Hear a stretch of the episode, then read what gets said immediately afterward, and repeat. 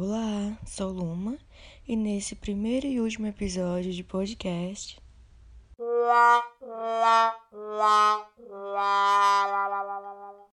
iremos tratar sobre gestão por resultados.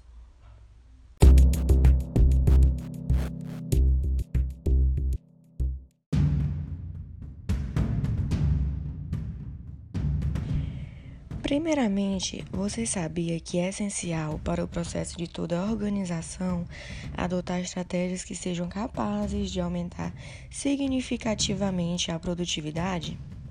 Assim, a estratégia de gestão por resultados é um modelo capaz de aumentar a produtividade, auxiliando na obtenção de maiores resultados, proporcionando aos colaboradores um maior engajamento.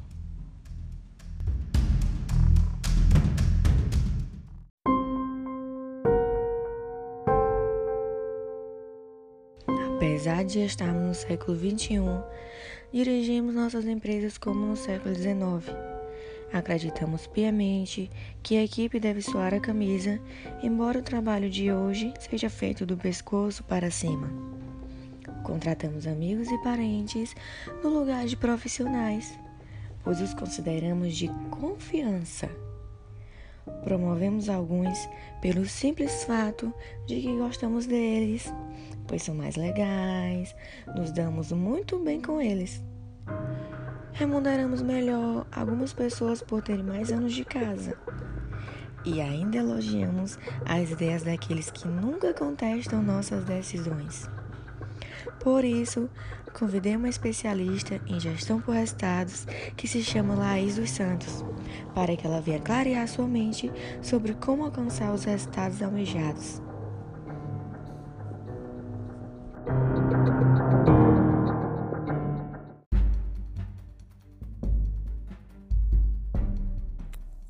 Oi, sou Laís. Tudo bem? Você está preparado para levar um tiro de choque de realidade para entender que precisa evoluir rapidamente para poder alcançar os resultados almejados? Então, venha comigo para eu te mostrar alguns alvos para a melhoria.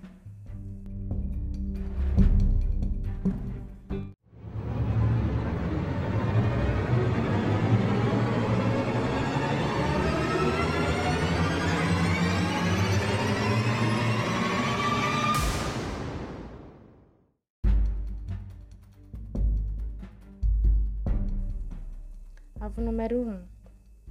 Concentre pelo menos 30% do seu tempo no processo de contratar, qualificar e desenvolver seus comandados. Então, não distribua tarefas, distribua responsabilidades. Contextualize aquele que vai executar. Ele precisa saber o porquê daquela atividade, seus impactos dentro do processo e consequências em termos de resultados.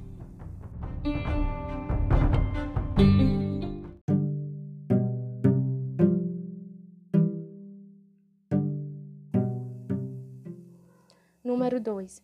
Responsabilidade pelos resultados. E por falar nisso, as pessoas devem ser responsabilizadas pelos resultados. Quando não cobramos o resultado acordado no início do ano, criamos uma situação de impasse na empresa. Por um lado, aqueles que não alcançam suas metas, sabedores que nada vai acontecer, montam acampamentos na zona de conforto. Por outro lado, aqueles que se esforçam para entregar a meta, tiram o pé do acelerador, Resumo da obra: nivelamos a empresa no nível da mediocridade.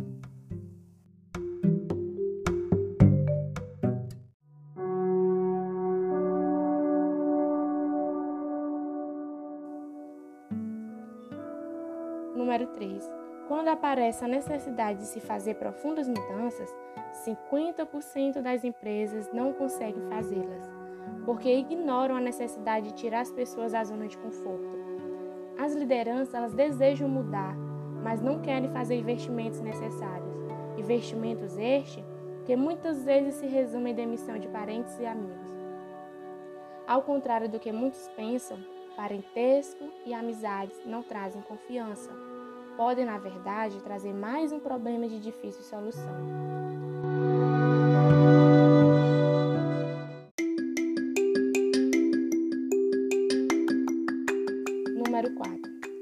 Você acha que a equipe não pode saber mais que você, então escute bem. Nenhum processo é tão bom que não possa ser melhorado. Não é a sua patente na organização que estabelece a excelência, mas a sua humildade em assumir novas formas de fazer as mesmas coisas. Estabeleça reuniões periódicas e ouça quem está na ponta, em geral os técnicos, os especialistas, pessoal operacional, melhor do que ninguém, eles têm um conhecimento de causa.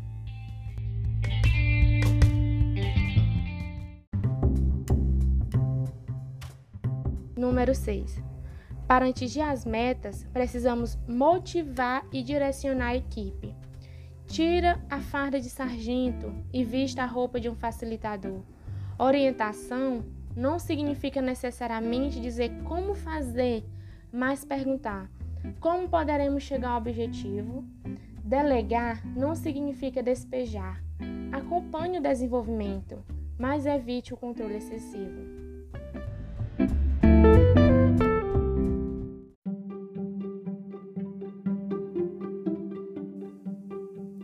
Número 7.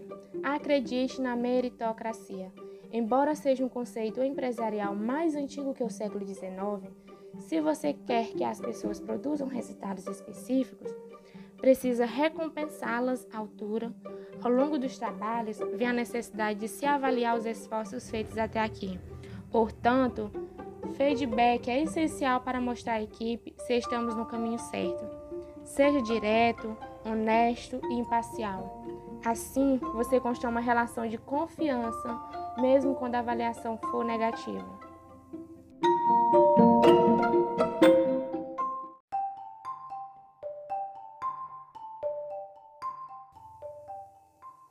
E por último, número 8.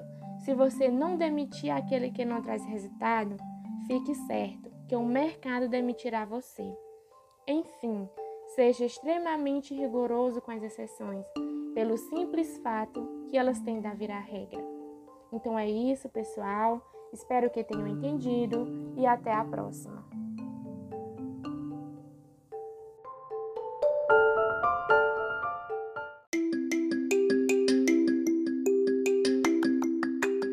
E aí, deu para clarear sua mente sobre gestão por resultados? Esperamos que sim. Desde já agradeço a colaboração da nossa especialista Laís. Muito obrigado e até a próxima!